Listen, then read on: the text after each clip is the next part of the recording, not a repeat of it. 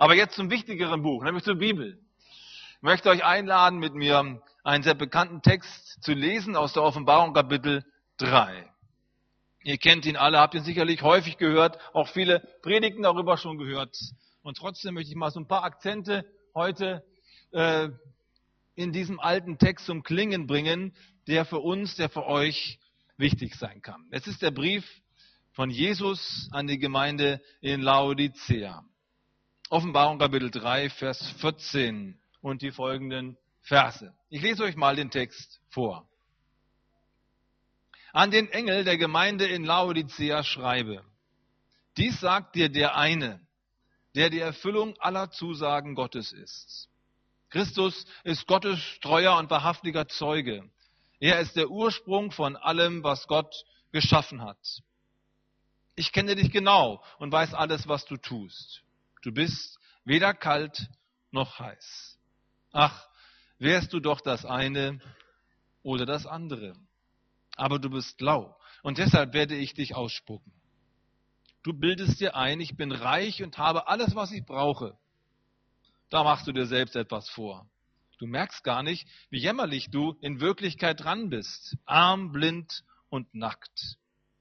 Darum solltest du dich endlich um den wahren Reichtum bemühen, um das reine Gold, das im Feuer geläutert wurde. Nur dieses Gold macht dich reich und nur von mir kannst du es bekommen. Lass dir auch die weißen Kleider von mir geben, damit du nicht länger nackt und bloß dastehst. Kauf dir Augensalbe, die deine blinden Augen heilt. Bei allen, die ich liebe, decke ich die Schuld auf und erziehe sie mit Strenge. Nimm dir das zu Herzen und kehr um zu Gott. Merkst du es denn nicht? Noch stehe ich vor deiner Tür und klopfe an. Wer jetzt auf meine Stimme hört und mir die Tür öffnet, zu dem werde ich hineingehen und Gemeinschaft mit ihm haben. Wer durchhält und den Sieg erringt, wird mit mir auf meinem Thron sitzen, so wie ich mich als Sieger auf den Thron meines Vaters gesetzt habe. Hört genau hin und achtet darauf, was Gottes Geist den Gemeinden sagt. Bis hierher das Wort Gottes. Jetzt seid ihr bestimmt erschrocken und denkt euch, oh Mensch, was hat der Bernhard für, eine, für, für, eine, für einen Eindruck von unserer Gemeinde hier? Meint er etwa, wir sind eine Laodicea-Gemeinde, wer braucht mal eine richtige Bußpredigt heute Morgen? Nein, diese, dieser Brief hier ist tatsächlich an eine konkrete, geschichtliche, historische Gemeinde einmal geschrieben worden. Dieser Brief hat also einen Sitz im Leben, der nichts mit uns zu tun hat. Es ist ein historischer Brief. Also wir müssen uns nicht gleich identifizieren mit dieser Gemeinde. Und trotzdem, ganz am Ende, Vers 22 heißt es, hört genau hin und achtet darauf, was Gottes Geist den Gemeinden sagt. Also Gott will mit diesem Brief an eine spezielle Gemeinde uns allen was sagen. Das heißt noch lange nicht, dass wir genauso eine Gemeinde sind wie diese hier. Aber hier stecken Wahrheiten drin, die Gott zum Klingen bringen möchte. Und die sind für uns heute ganz, ganz, ganz wichtig.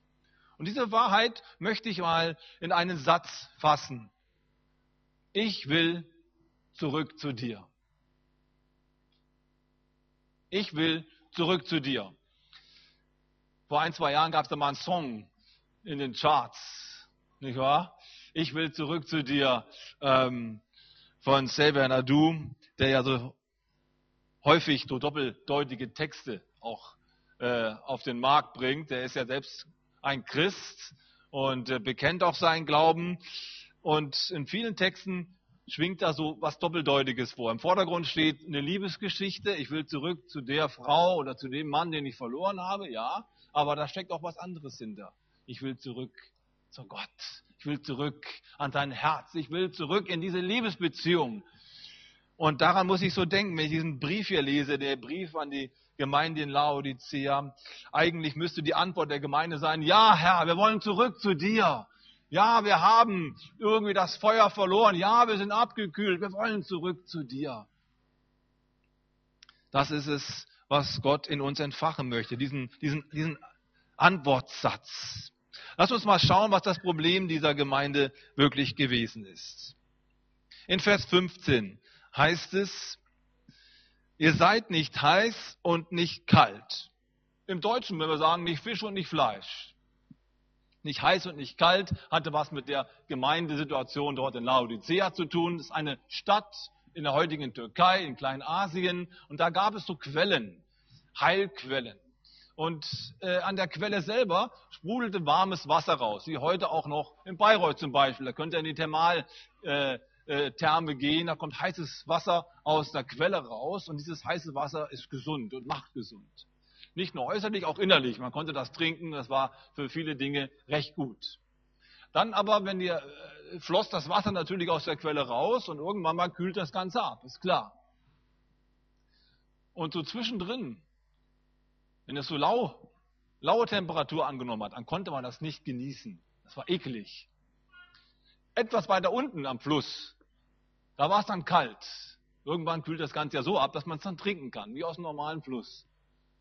Und dann kann man es wieder trinken, dann schmeckt es wieder. Aber es gibt so eine, gibt so eine Zwischenphase, nicht Fisch und nicht Fleisch. Was heißt denn das? Jesus möchte hier sagen, ihr seid nicht voll bei der Sache. Ihr seid abgelenkt. Und achten wir gut darauf, dass es hier nicht um eine Sündenpredigt geht. Es gibt andere Briefe in der Offenbarung, wo ganz klare, massive Sünden genannt werden, ne? wie die äh, der Geist der Isabel und dann die Leute, die den Biliam da, äh, den Biliamsgeist hatten und dann gab es Unzucht und alle möglichen anderen Dinge. Da wurden richtige Sünden angesprochen. Merken wir, dass hier im Brief an die Laodicea-Gemeinde überhaupt gar nicht von Sünden die Rede ist? Dass es hier nicht darum geht, dass Leute lau geworden sind, in dem Sinne, dass sie es nicht mehr so genau nehmen mit den Geboten, dass die so irgendwie oberflächlich geworden sind, denken, na ja, heutzutage muss man nicht mal alles so eng nehmen. Diese Lauheit ist überhaupt nicht gemeint. Es ist eine Herzens, Frage, die ja angesprochen wird. Es geht um die Temperatur meines Herzens, meiner Liebe zu Christus, nicht um Nachlässigkeiten in meiner Nachfolge im moralischen Bereich, sondern es geht darum, hey, du bist abgelenkt, du bist immer voll bei der Sache. Wo ist die erste Liebe? Die erste Liebe? An wen hat Jesus das geschrieben, dass die erste Liebe fehlt? An die Gemeinde in Ephesus. Offensichtlich ging es nicht nur den Laodiceern so, dass da was abgekühlt war. Auch andere Gemeinden hatten das Problem. Und dann gibt noch eine dritte Gemeinde, die Gemeinde in Sardes. Da geht es dann noch schlimmer her. Da sagt Jesus doch glatt, du hast den Namen, dass du lebst und bist doch tot. Wovon spricht das? Genau von der gleichen Sache. Es spricht davon, dass es eine große Gefahr gibt im Leben von Christen. Nicht nur die moralische Seite, dass man anfängt zu sündigen, dass man in Ehebruch fällt, in andere Dinge fällt, Betrügereien, Lüge, Streit und sonst was. Das sind alles Gefahren, die auch da sind. Um die geht es hier nicht. Hier geht es um die Herzenstemperatur, die abkühlen kann. Die erste Liebe, die man verlieren kann. Und darum äh, dieser Brief hier. Das Problem ist, hier in Vers 17 geht es dann weiter, dass man das gar nicht merkt dass dich die Herzenstemperatur abgekühlt hat. Denn hier heißt es ja, du bildest dir ein, ich bin reich, ich habe alles, was ich brauche. Wie schnell kann man sich so selber was vormachen und denken, eigentlich ist alles in Ordnung zwischen mir und Gott. Das ist auch immer die Frage, an was ich Maß nehme, nicht wahr?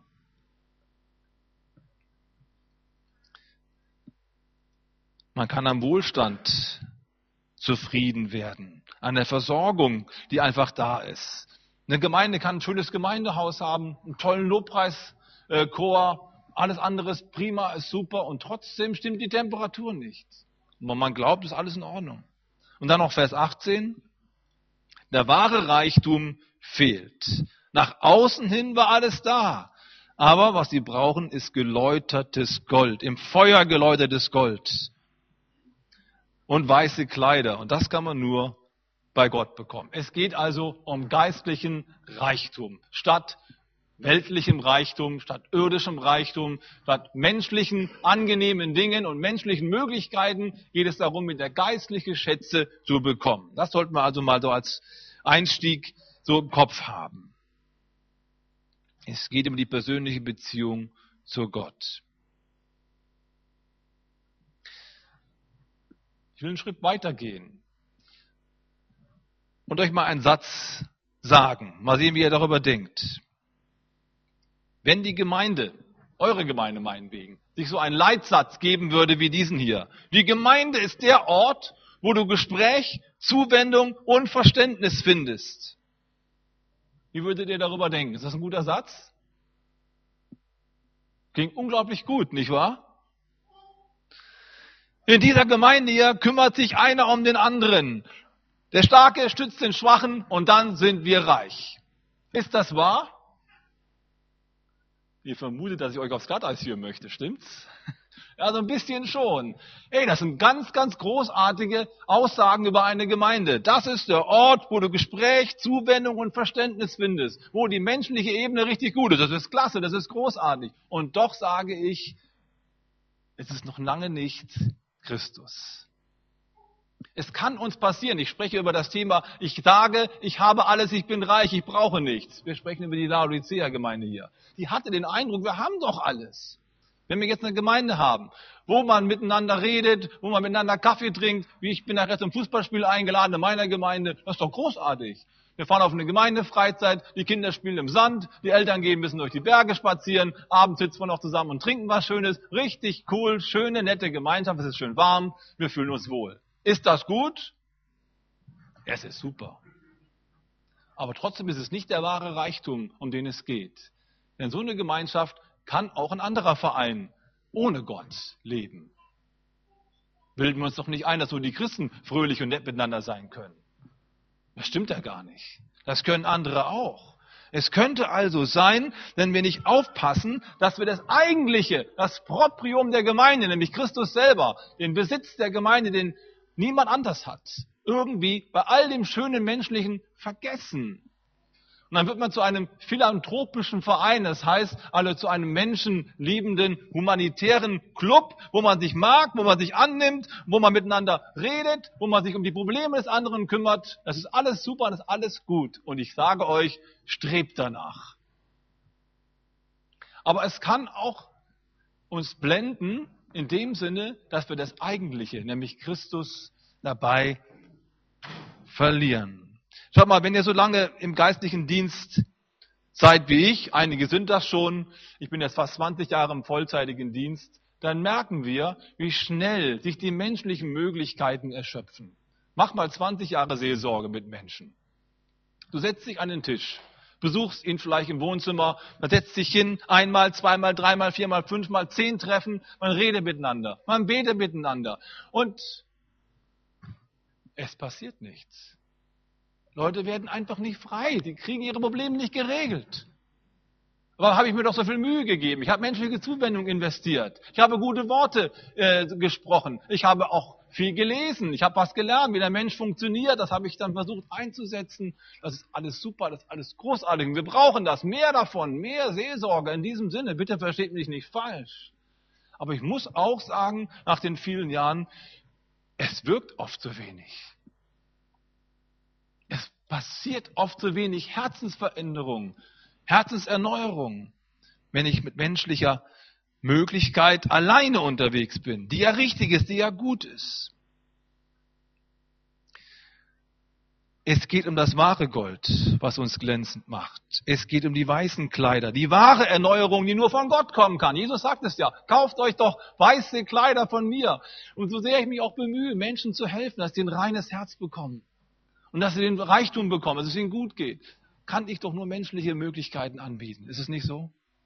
Aber was wir brauchen, darum wirbt ihr Jesus, zurück zu mir. Kaufe von mir Gold und Silber und all diese Dinge. Das ist eine schwierige Herausforderung. Ich habe zwei Leute so vor Augen, die ich jetzt auch seelsorgerlich ein bisschen begleite in der Gemeinde. Wie viele Leute haben schon mit diesen Menschen gesprochen und versucht, hier sie herauszuholen aus ihren Tiefen? Eine Person ist seit Jahren immer wieder in der Nervenklinik, hat sich bekehrt, Gott sei Dank, großartig, aber sie kommt irgendwie nicht richtig raus aus ihrem ganzen Strudel. Die andere Person ganz ähnlich, schon lange Christ, aber immer wieder kommen diese depressiven Geschichten und zieht diese Person runter. Ich habe zum letzten Mittel gegriffen. Ich habe gesagt, es geht nicht mehr. Es hilft nicht, wenn ich hier ständig SMS schreibe und E-Mails schreibe und sie besuche.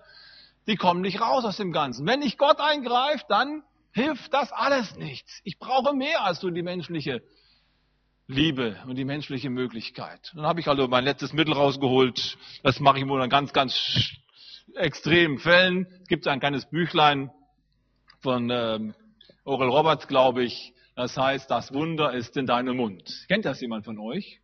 Du kennst es, ja?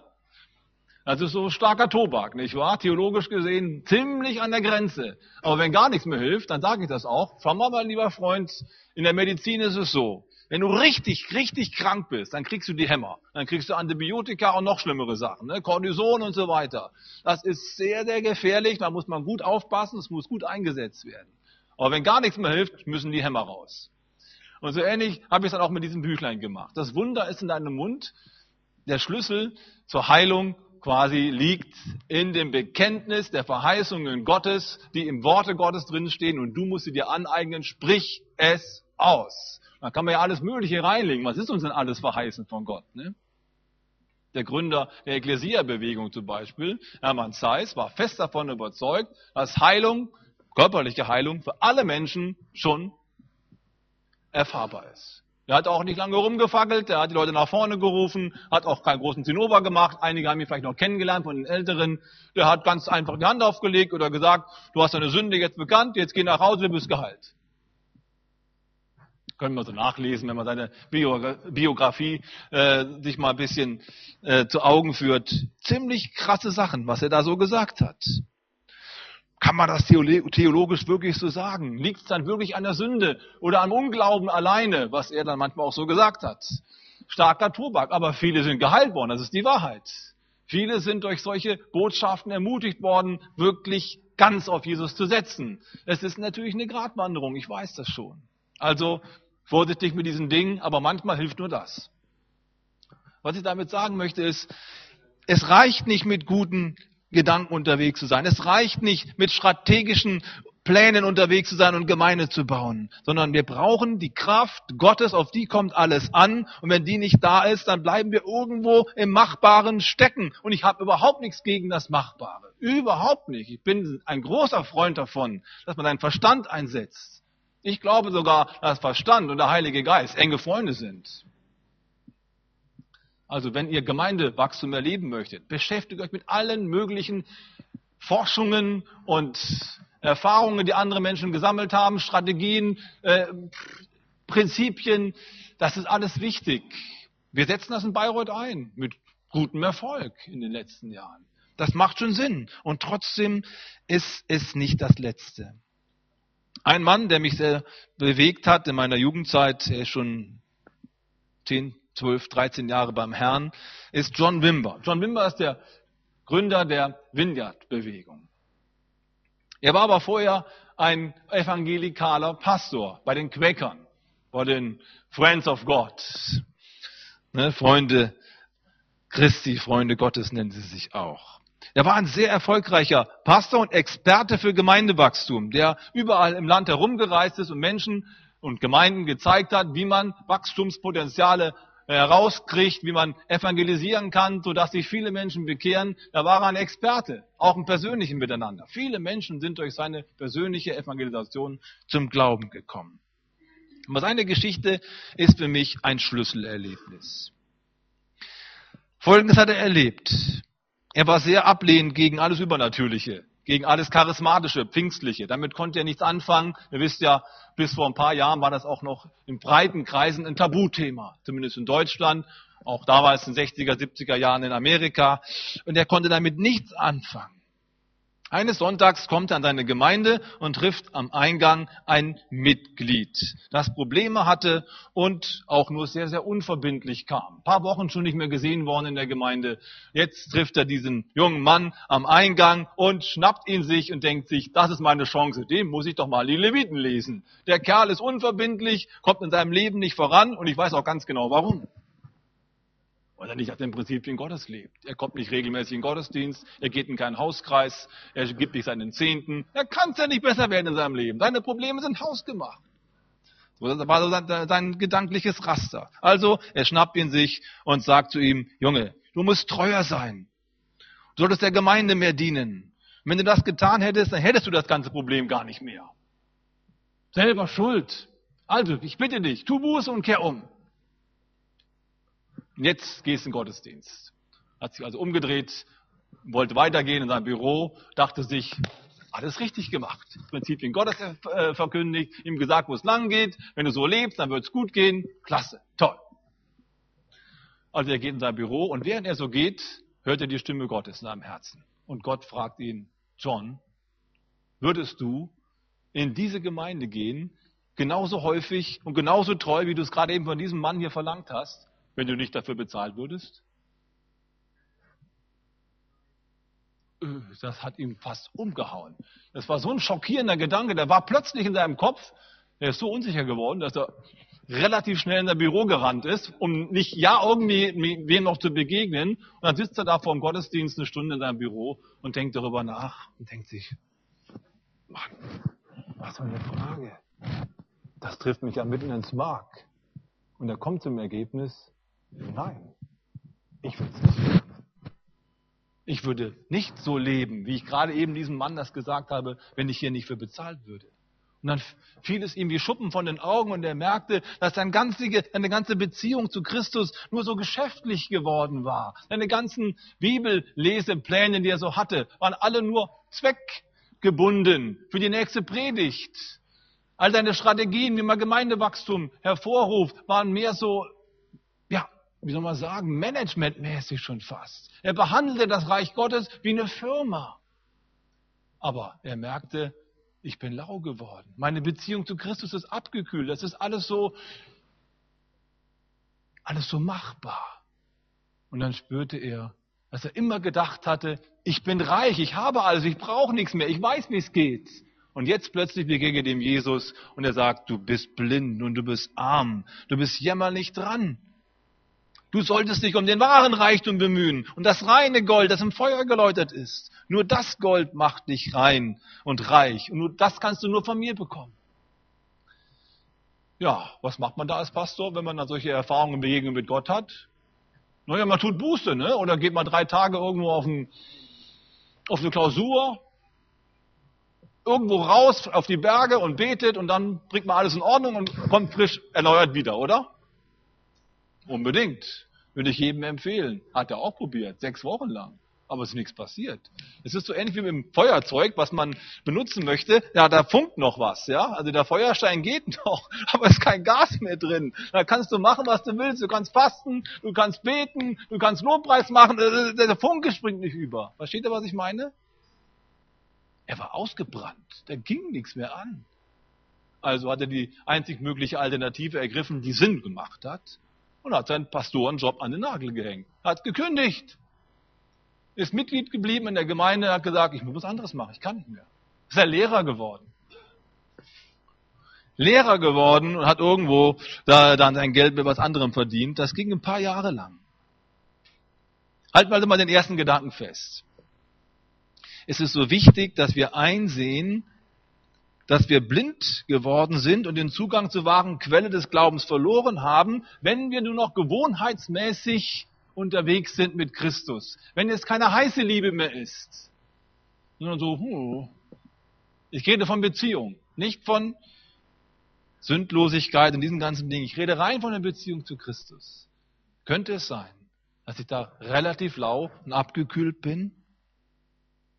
Dann gilt es, diesen Antwortsatz zu finden. Herr, ich will zurück zu dir. Schaut mal, da sind wir ganz tief drin in unserem Selbstverständnis, ganz tief drin in dem Selbstverständnis der Pfingstbewegung und auch der Ekklesierbewegung. Hermann Zeiss, der diese Bewegung gegründet hat, ist 1924 genauso wie John Wimber aus dem Dienst ausgestiegen. Ihr Älteren, wisst ihr das noch? Oder habt ihr davon gehört? Er war ja Missionar bei der Basler Mission. Er war in Afrika und hat dort auch Wunder erlebt. Ist dann interniert worden im Ersten Weltkrieg, hat dort im Internierungslager auch tolle Sachen mit Gott erlebt, kam zurück, hat in Anfang der 20er Jahre hier Gemeinde gebaut und ist mächtig enttäuscht worden. Auch aus eigener Schuld. Das wollen wir nicht verschweigen. Scheidung und so weiter. Da ging einiges schief bei ihm. Aber er wurde auch nicht verstanden von den Frommen um ihn herum. Und 1924 hat er gesagt, ich habe die Nase gestrichen voll. Das ist alles Laodicea-Christentum um mich rum. Alle sind irgendwie lau geworden, die klagen mich an, die haben kein Verständnis für mich und ich selber bin auch ziemlich schlecht drauf. Ich bin total runtergekommen. Ich habe keine lebendige, heiße Beziehung zu Christus mehr. Es macht einfach keinen Sinn mehr. Und dann hat er ein Bündnis mit Gott gemacht. Hat gesagt, lieber Gott, ihr kennt die Geschichte, ich will sie nicht zu sehr aussehen, aber es muss doch gesagt sein, weil ihr eine Ekklesia-Gemeinde seid. Gott, die nächsten 20 Jahre musst du auf mich verzichten. Ich mache nicht mehr mit. Ich werde arbeiten gehen, mache was anderes. Ich will nichts mehr mit Gemeinde und mit Glauben und mit Predigt und mit Bibel zu tun haben. Ich bin 20 Jahre mal eben weg. Wenn du mich nach 20 Jahren immer noch haben möchtest, Gott, dann klopfe an. Dann bin ich da.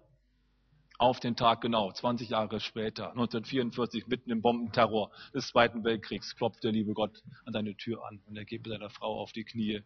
Und in diesem Abend, auf den Tag genau, hat er sein Leben Christus neu gegeben. Aber dein zweiter Dienst war ein völlig anderer als der erste Dienst. Völlig anders.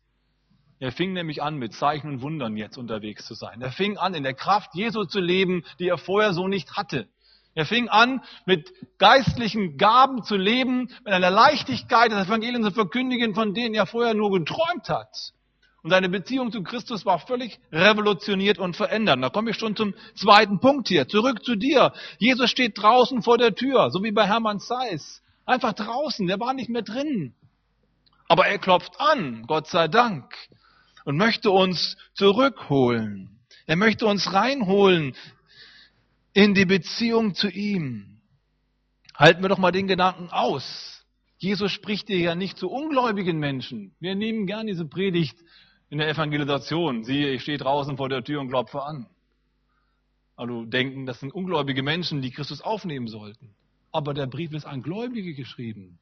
An dich und an mich.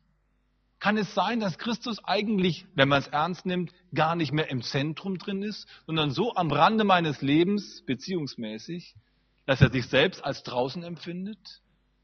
Was für eine Botschaft, oder? Das ist der Ruf Gottes heute Morgen. Ich will zurück zu dir. Ich möchte wieder ins Zentrum rein. Hey, es gibt eine Dimension, die völlig anders ist als das rein menschliche, was auch gut ist. Aber wenn Gott ins Spiel kommt, wenn Gott ins Herz kommt, das ist das Anliegen, Anliegen eben unserer Bewegung, das Anliegen, Anliegen unserer pfingstlichen Bewegung. Wir wollen nicht mehr im Fleische leben, nicht nur mit menschlicher Kraft alleine, sondern wir wollen in die Freiheit des Heiligen Geistes hineinkommen. Wir wollen in diese Leichtigkeit des Dienstes hineinkommen. Schaut mal, Gott hat seinen Segen darauf gelegt. Ich war jetzt vor ein paar Tagen bei einem Wissenschaftler, durfte einen Vortrag halten in irgendwo einer Hochschule hier in der Gegend.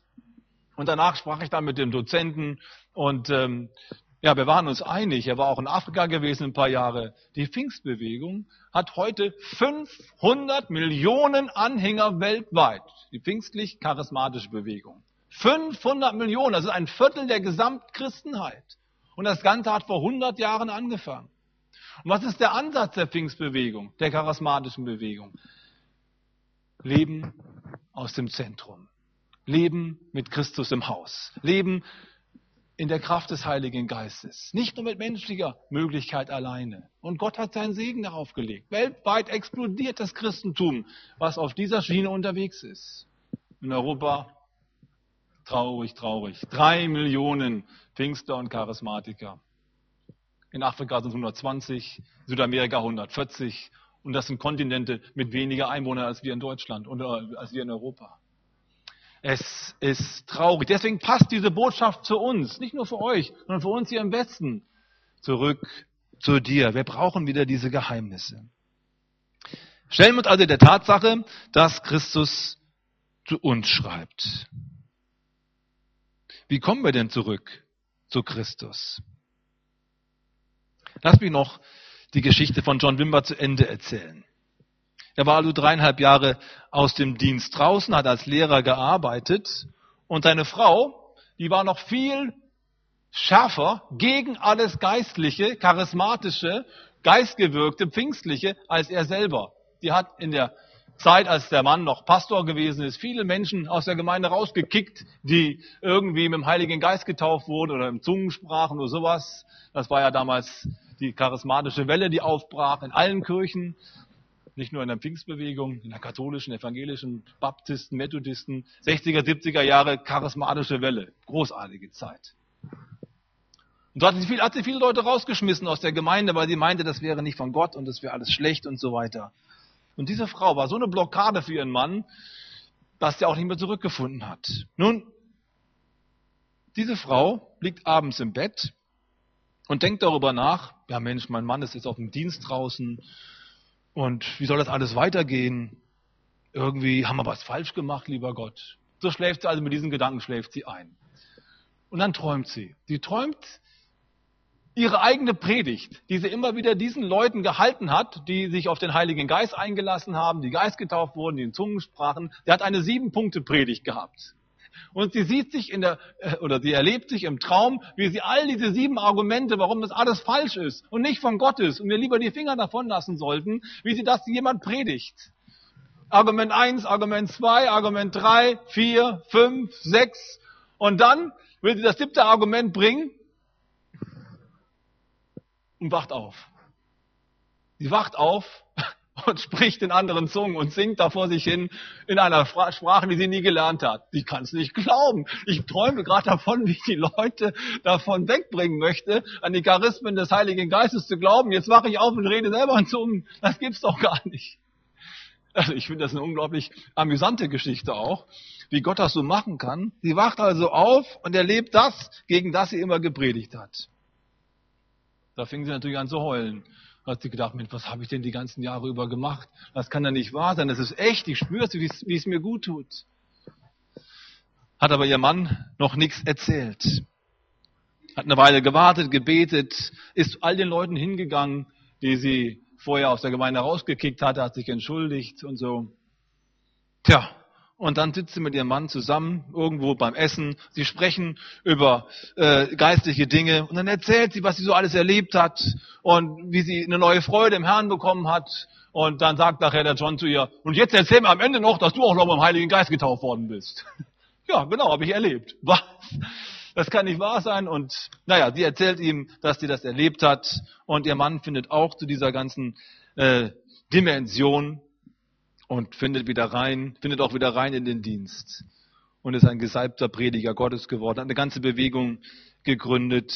Und ich möchte euch zum Abschluss noch eine Geschichte erzählen, die er in seinen Büchern erzählt, die von einem neuen Dienst berichten, einer neuen Art, Gott zu dienen. Und die möchte ich selbst erleben. Und ich möchte euch Mut machen, dass wir uns danach ausstrecken. Nach dieser Ebene. Zurück zu dir. Nicht mehr nur mit menschlichen Möglichkeiten, sondern wirklich mit Gottes Gnade. Und auch nicht nur Evangelisation, sondern Power Evangelism war sein Ansatz. Nicht nur Menschen das Evangelium sagen, sondern ihnen dienen in der Erweisung des Geistes und der Kraft. Also hier die Geschichte zum Abschluss der Predigt. Er hat eine längere Dienstreise hinter sich gehabt und sitzt im Flugzeug und ist fertig, es ist müde, er ist müde, lehnt sich zurück und will sich entspannen. Er schaut im Flugzeug herum und sieht in der nächsten Reihe einen Geschäftsmann sitzen. Und plötzlich, wie aus dem Nichts heraus, sieht er plötzlich einen Schriftzug über dem Kopf dieses Mannes. Also da gab es gar keinen Schriftzug, aber er sieht es durch die Augen Gottes. Er sieht es quasi im Geiste. Und da stand drüber über diesen Mann Ehebruch. Er reibt sich die Augen und denkt, das gibt's da gar nicht. Es ist so, so klar, das Bild, als wenn da wirklich ein Schild hängen würde. Es war so real. Und er reibt sich also die Augen, starrt auf diesen Mann und der merkt das dann irgendwann mal, dass er so angestarrt wird und wendet sich zu ihm um und sagt ihm, was starren Sie mich so an? Was glotzen Sie mich so an? Und während er so dann äh, am Reiben war, hat er noch eine zweite geistliche Eingebung bekommen, nämlich einen Namen. Ihm fiel der Name Jane ins Herz. Und als der Mann ihn dann fragte, was glotzen Sie mich so an?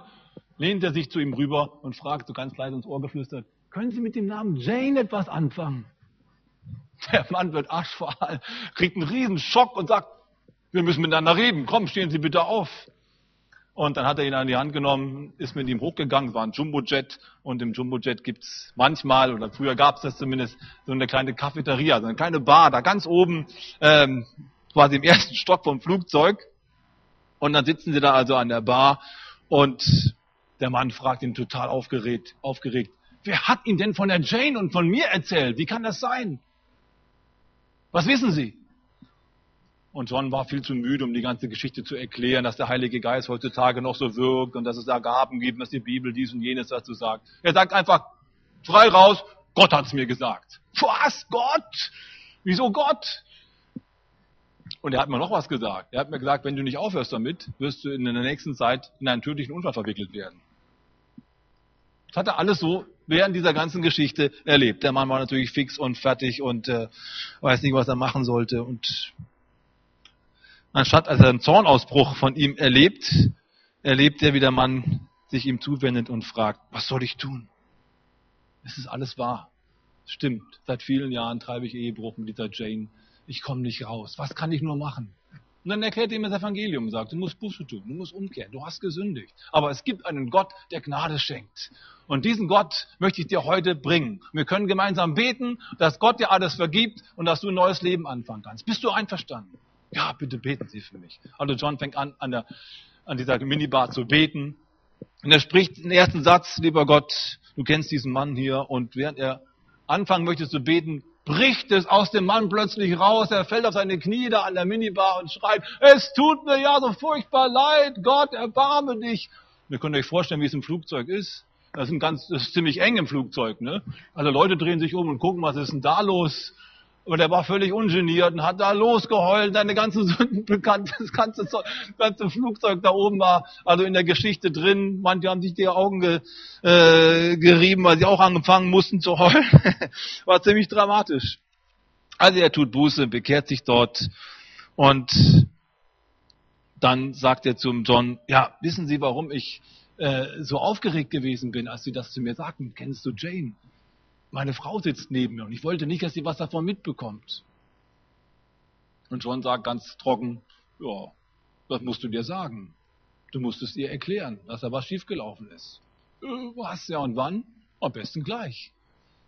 Also geht der Mann runter, setzt sich neben deine Frau, John setzt sich wieder auf seinen Platz und dann fängt der Mann ein Gespräch mit seiner Frau an. Die Frau guckt immer rüber zum John, kann es nicht glauben. Das Ende des Liedes ist, dass sie sich auch bekehrt. Im Flugzeug neben ihrem Mann. Und beide fangen nochmal ganz neu an. John schenkt ihr seine Bibel und geht dann zum Flughafen, als sie gelandet sind, steigt ins nächste Flugzeug um und ist weg. Und in seinem Buch steht dann darunter, ich könnte hunderte solcher Geschichten erzählen. Ich erlebe sowas ständig. Das ist kein Einzelfall. Das ist mein neuer Lebensstil, mit Christus unterwegs zu sein. Es ist so leicht. Es ist so anders, weil ich zurückgekommen bin zur ersten Liebe, weil ich zurückgekommen bin zu dem, der alleine weiße Kleider geben kann, der alleine geläutertes Gold geben kann, der alleine Augensalbe geben kann, dass wir wieder richtig sehen, worauf es wirklich ankommt. Ich sage euch, nach dieser Dimension zu glauben, sehne ich mich. Und ich muss an zwei von meinen Klassenkameraden denken, mit denen ich zusammen auf der Schule gewesen bin den Goldi und den Chris Franz. Das waren eher so zwei, von denen man nicht so viel erwartet hat. Der eine saß bis morgens um vier in der Videothek, also in der Bibelschulbibliothek und guckte sich irgendwelche Videos an, hat aber keine guten Leistungen der, im Unterricht gebracht. Und der andere war nach einem Jahr schon wieder weg. Was soll aus denen werden? Und der erste, der Goldi, hat eine Missions, ein Missionswerk gegründet, nachdem er ein paar Jahre Außendienst draußen war. Er ist nicht reingekommen in den Dienst, ist kein Pastortyp, er ist Evangelist, hat in Ostfriesland Fenster geputzt, ein paar Jahre und Geld zusammengespart, ist mit dem eigenen ersparten Geld nach Indien geflogen, hat angefangen dort zu predigen. Ich sage euch, heute nach zehn Jahren predigt er vor 10.000 und 12.000 noch mehr Leuten im Punjab, in Indien und in Pakistan, wo die Taliban wild herumfeuern. Da ist er mittendrin und predigt den Tausenden von Leuten das Evangelium und Menschen werden geheilt, Menschen werden von Dämonen freigesetzt. Der predigt wie ein brennendes Haus. Das gibt's überhaupt nicht. So ein Typ. Und der andere, der Chris Franz, das gleiche, ist nach Afrika gegangen in die Mission und predigt heute vor 10, 15.000 und noch mehr Leuten. Und genau das gleiche passiert. Und ich frage mich, was ist denn da los? Die Antwort ist, es war nicht tolle Bibelschulausbildung, die wichtig und richtig ist sondern es war das Zurückkommen zur Beziehung mit Christus, aus der heraus einfach Dinge möglich werden, die über das menschliche Vermögen hinausgehen. Hey, wir sind kein philanthropischer Verein in der Gemeinde, sondern wir brauchen wieder die Kraftwirkungen Gottes in unserer Mitte. Stimmt's? Das macht Gemeinde aus. Und darin müssen wir zurückfinden. Alles andere ist gut, ist richtig, es ist gut gemeint. Aber Es reicht einfach nicht. Deswegen möchte ich heute Morgen mit euch beten und euch einladen, in dieses Gebet auch mit reinzufinden. Gott, ich will zurück zu dir. Ich möchte wieder in diese leidenschaftliche Beziehung hinein. Und ich möchte diese Kraftwirkungen, die Gott ja verheißen hat, am Pfingsttage. Wartet in Jerusalem, bis ihr angetan werdet mit der Kraft aus der Höhe und dann geht hin. Und wir gehen zu früh los. Wir gehen zu früh los und dann brennen wir aus und sind so auf dieser ausgebrannten Ebene unterwegs. Gott möchte dich heute erneuern. Amen. Lasst uns doch gemeinsam beten und Gott einladen, dass er dieses Feuer in uns anzündet. Halleluja, Herr. Halleluja. Herr Jesus Christus, wir kommen heute Morgen zu dir. Wir sind deine Kinder, Herr, und wir lieben dich von ganzem Herzen. Aber wir bekennen dir auch, dass wir so oft aus dieser Kraftdimension herausgefallen sind, mit menschlicher Kraft unterwegs sind. Und es ist so viel möglich. Wir können so viele Dinge tun, auch mit unserer eigenen Kraft. Und es ist, ist in Ordnung, es ist okay. Du liebst auch das.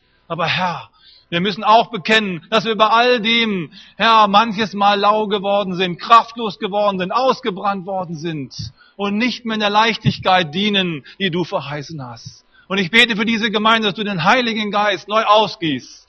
Herr, dass wir diese Antwort geben, die du auch von der Laodicea-Gemeinde erwartet hast. Zurück zu mir, zurück zur Kraftquelle, zurück zu dem, der alleine weiß, dir Kleider schenken kann. Gott, wir laden dich ein, wirke, doch, wirke du doch unter uns und schenk uns dieses innere Verlangen und zünde du es an. Herr Jesus, wir sind hier heute Morgen und du bist hier heute Morgen. Wir wollen zusammenkommen, Herr. Wir bitten dich, Herr, berühre uns. Wir bitten dich, berühre uns. Halleluja. Halleluja. Geschwister, wenn wir so beten, möchte ich auch einfach ein Angebot aussprechen. Das hat mir heute Morgen schon Gott aufs Herz gelegt, wenn wir hierher gefahren sind. Ich möchte für ein paar Leute beten. Vielleicht kann uns jemand unterstützen hier beim musikalischen. Hier sind auch einige Leute unter euch, die so in meinem Alter sind oder noch älter, 40 plus. Ein Charakteristikum unserer Generation ist, wenn wir in unserem Alter sind und schon länger mit Christus unterwegs sind, dass wir meistens in solche Krisen reinkommen und nicht mehr zurückfinden in diese Leidenschaftlichkeit. Wenn du merkst, ich brauche eigentlich so eine neue Berührung von Gott und du bist so in diesem Altersspektrum, dann lade ich dich jetzt gerade ein, mutig zu sein und einen Schritt herauszutun. Wir wollen für dich beten, dass Gott dich erneuert und dich neu anzündet und dir Mut macht, dich auf diese Dimension einzulassen. Amen. Und wenn keiner kommt, kommt keiner. Aber ich möchte das Angebot einfach aussprechen, weil es mir auf dem Herzen liegt. Und ich warte einen Augenblick hier Lass uns gemeinsam aufstehen, Gemeinde, und einfach zu Gott jetzt beten. Halleluja, Jesus, wir preisen dich. Wenn du meinst, es ist gut für dich, heute Morgen so ein Segnungsgebet zu empfangen, dann mach davon Gebrauch. Wir wollen nicht ohne Antwort bleiben auf dieses Wort.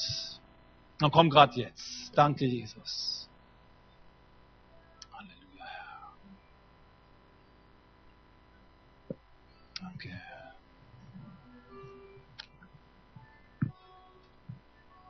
Danke,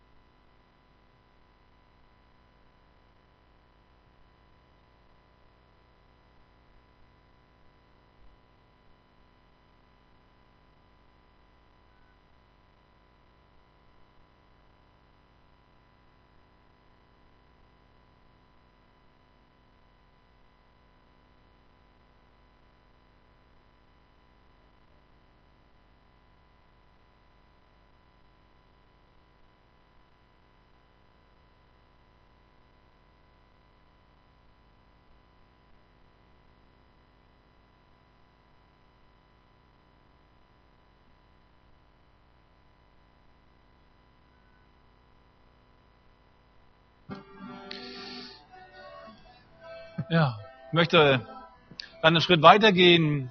War also mein erster Eindruck, diese Altersklasse mal anzusprechen heute Morgen. Vielleicht bist du ja jünger oder älter und sagst, ist auch für mich gut. Dann wollen wir natürlich auch diese Gruppe hier nach vorne bitten und für euch beten. Es ist eine Chance, einfach heute Morgen so einen Schritt auf Jesus zuzutun. Ich möchte mit Konzi für euch beten, wenn es euch betrifft. Wenn ihr sagt, ich möchte mehr mit Christus unterwegs sein, mehr vom Heiligen Geist empfangen, dann komm, lasst uns noch beten und euch segnen. Halleluja. Danke, Herr.